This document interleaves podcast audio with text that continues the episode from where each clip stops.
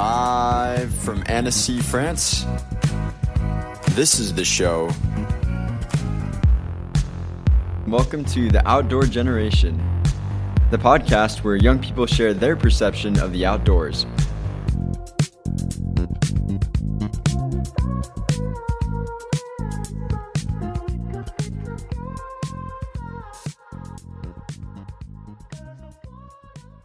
Hello, and welcome to The Outdoor Generation. I'm your host, Porter, and I'm thrilled to embark with you on this journey. Have you ever dreamed of tackling a monumental challenge? Perhaps it's surfing a massive wave, running a marathon, or climbing a difficult mountain range. These dreams and ambitions represent our own personal Everest. And while most of us may never stand on the summit of the world's highest peak, we all have our own versions of it. Challenges that seem insurmountable until we summon the courage to face them head on. In this podcast, we'll bring you inspiring stories from individuals just like you and me. These are not professional athletes or extreme adventurers, although we love them too, but rather everyday people who dared to chase their dreams, push their limits, and achieve what once seemed impossible. We believe that everyone has a story worth sharing, and that by listening to these tales of perseverance, determination, and resilience, we can all find the motivation to pursue our own aspirations, no matter how daunting they may seem. So, whether you're looking for a dose of inspiration, seeking tips on how to overcome obstacles, or simply love a good adventure story, you've come to the right place. Join us as we explore the triumphs of the human spirit and prove that indeed everyone has their own Everest. Outdoor Generation.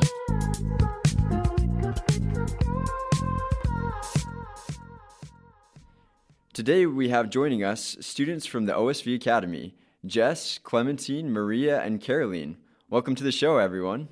Thank you. Thank you. Hi. In this episode, we'll have the privilege of hearing from each of these students as they recount their experiences of triumphing over their personal Everest. First, we'll hear the story of Caroline, who embarked on a journey that many would consider daunting, running her first half marathon. Caroline, thank you so much for joining us today. Can you take us back to the beginning of your journey? What inspired you to tackle a half marathon? Hi, thank you for having me. Um, so, I've never been a runner. I never ran, never liked it. Overall, sport never really was my thing. I I started running only one year ago. So, uh, in March 23, I was walking around the park and there were a lot of people running.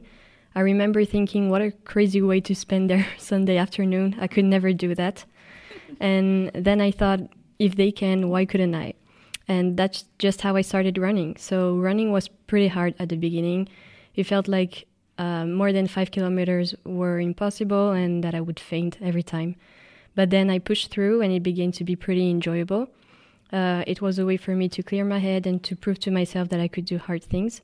And I quickly set a goal for myself to run 10 kilometers before the end of the year, which also seemed impossible and unattainable. But three months later, I ran my first 11 kilometer trail run with more than 500 meters of elevation gain. And I finished uh, 43rd woman out of 150, which Wow. I was pretty glad. That's Impressive. I was so pumped, and I decided to not stop there and to run a half marathon someday. And I did in October 23. I ran my first half marathon in two hours and five minutes. Wow, that sounds really difficult. How did you not give up when it became so hard? Well, it was pretty hard. Uh, for me, the hardest part was to stick with the training plan and to keep motivated. Uh, the best way to keep motivated for myself was to stay consistent because then you can really see your progress.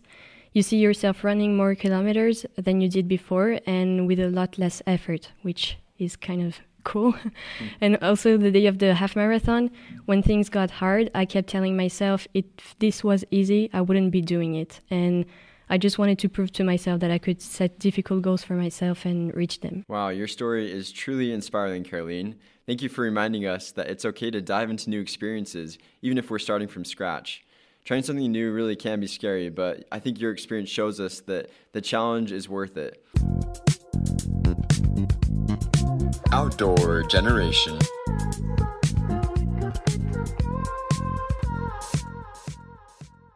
Now, get ready to dive into another incredible journey as we hear from Clementine, who found her own personal Everest on the crest of massive waves. Clementine, thank you so much for joining us today. I think our listeners are eager to hear your story about surfing big waves. Thanks a lot for having me. I'm very happy to be here. So, long story short, but I think the desire to surf big waves, or at least bigger than average waves, came to me as a teenager when I was very often the only girl surfing in my area. So I felt out of place and very judged by the boys because I was a girl and surfing was considered as an extreme sport. So I didn't really belong here. So from that moment on, and from that feeling, the desire to do better than the boys to prove that I had my place in the water appeared. Then came the desire to do better and surf bigger waves. Um, videos and magazines inspired me a lot, and seeing people, especially women, surf bigger and bigger waves convinced me that I could do it too and that I was capable of it.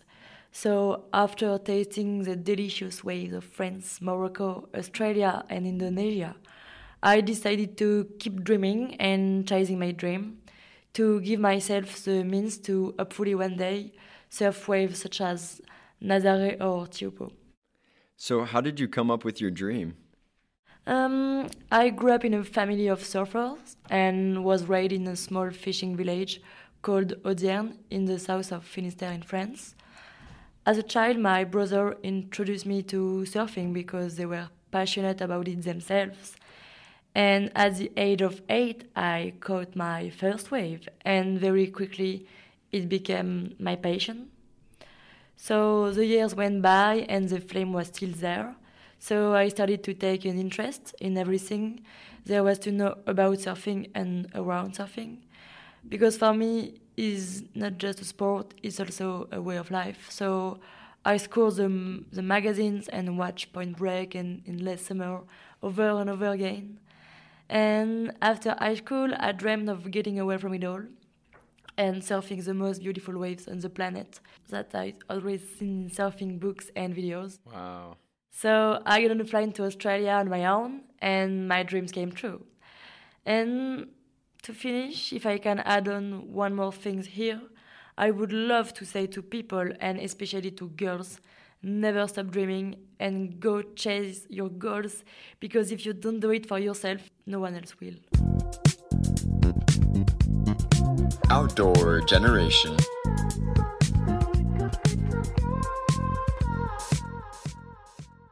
Clementine, your tale of conquering the waves is nothing short of exhilarating. Thank you for sharing your adventure with us and reminding us that our personal Everest isn't always about competing with others. Instead, they can be found in the thrill of danger and the joy of taking risks. As we soak in the adrenaline of Clementine's wave riding adventure, we will now shift our focus to Jess, whose journey proves that age is just a number when it comes to trying new things. So let's hit the slopes with Jess as she shares her inspiring journey of learning to ski at the age of 30. Jess, thank you so much for joining us today. Can you take us back to the beginning of your journey? What was it like learning to ski at the age of 30? Hello, Porter. It's great to be here today. Thank you for the invitation. Well, when news of my move to Annecy broke, a spark came to my spirit, insatiable urge to learn to ski.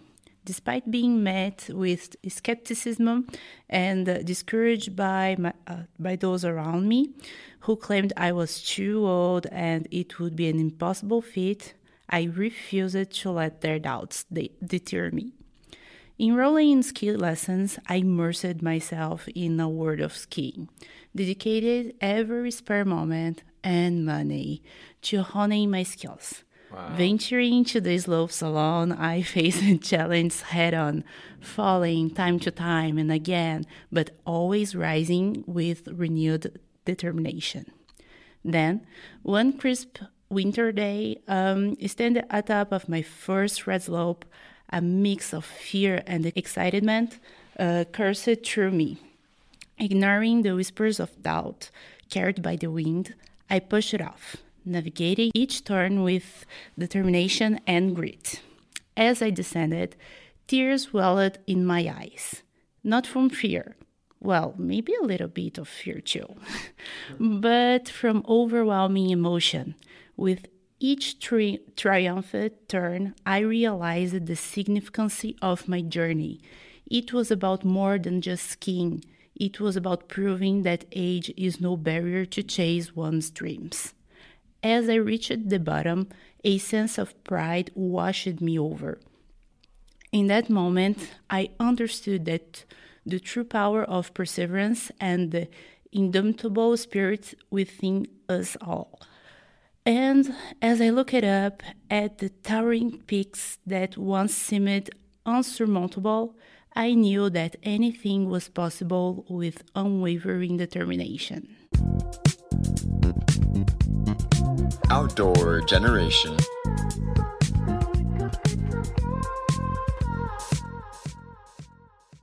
Wow, such an inspiring story.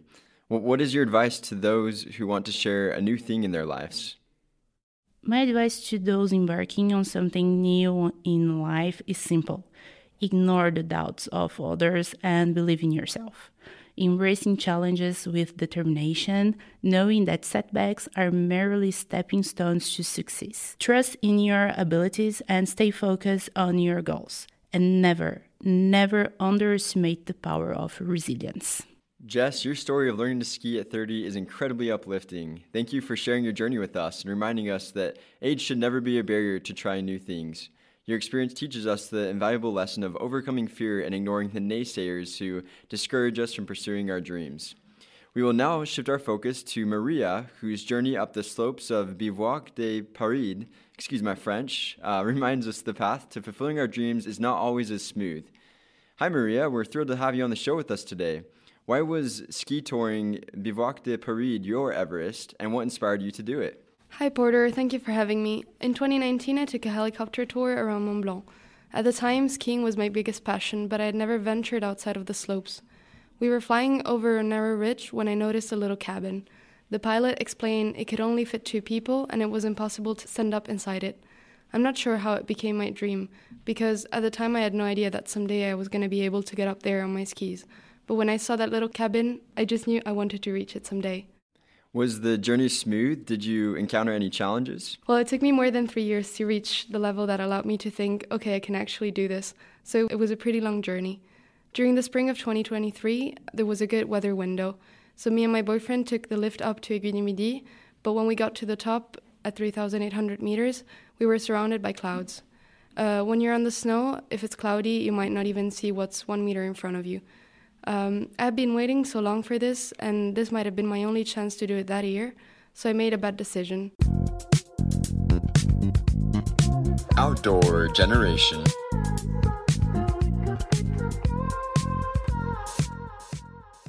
We started skiing down on the glacier, and the weather got worse. We were moving really slowly because we were surrounded by crevasses that we could barely see. Wow, that's so scary. Yeah, it was scary. Finally, at the end of the day, the sky cleared and we managed to reach another hut that was close by. That night, we found out that good weather was coming. That meant we had two options. We could either go back down the mountain or try to reach our summit, which would have taken another two days. The only problem that we it was that we had only breakfast left and no other food. But when it's your Everest, that doesn't matter, right? So the day after, we ski toured up to 3,400 meters, and despite the headache due to the altitude and the lack of food, I had the best sunrise of my life. Wow, that sounds amazing. Your journey of ski touring Bivouac de Paris really is a testament to the power of persistence and determination.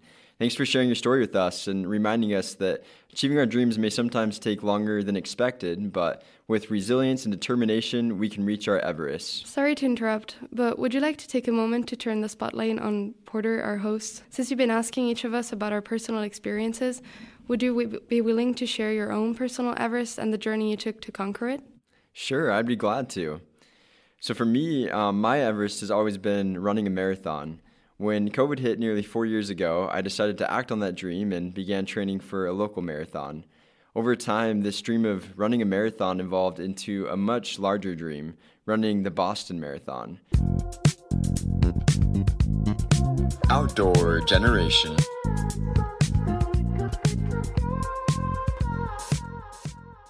For those that don't know, the Boston Marathon is the oldest annual marathon in the world. In order to qualify for this famous race, you have to run a marathon under three hours. I trained hard for six months and eventually ran my first marathon in the fall. It felt like I was in a dream the whole time, and I just tried to soak in every minute. After running faster than I expected, I finished in fourth place with a time of 2 hours and 51 minutes. Impressive. Thank you. Not only had I finished the marathon, but I had also qualified for Boston. During the next year, as the Boston Marathon approached, I worked really hard, spending hours running in preparation for this big race. The week before the race, I got really sick. Um, despite feeling this way, I still decided to go run the marathon, which I probably shouldn't have done, but I still did it and the whole time I was in a lot of pain pushing through each mile and trying not to give up. After over three and a half hours of intense pain and sickness, I finally finished it.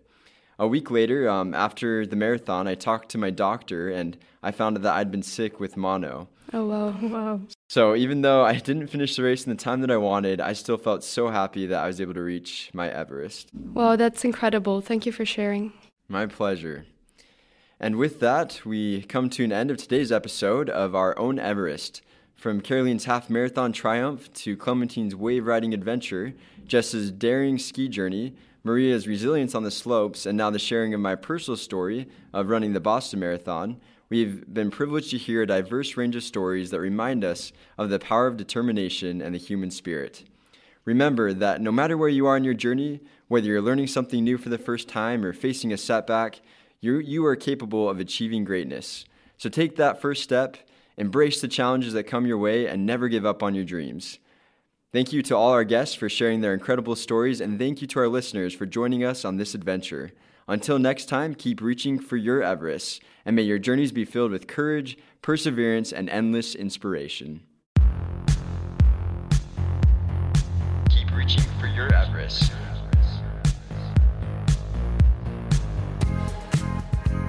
That's it. Thanks for tuning into The Outdoor Generation. We hope you were inspired to get outdoors. Until next time, keep exploring and keep dreaming.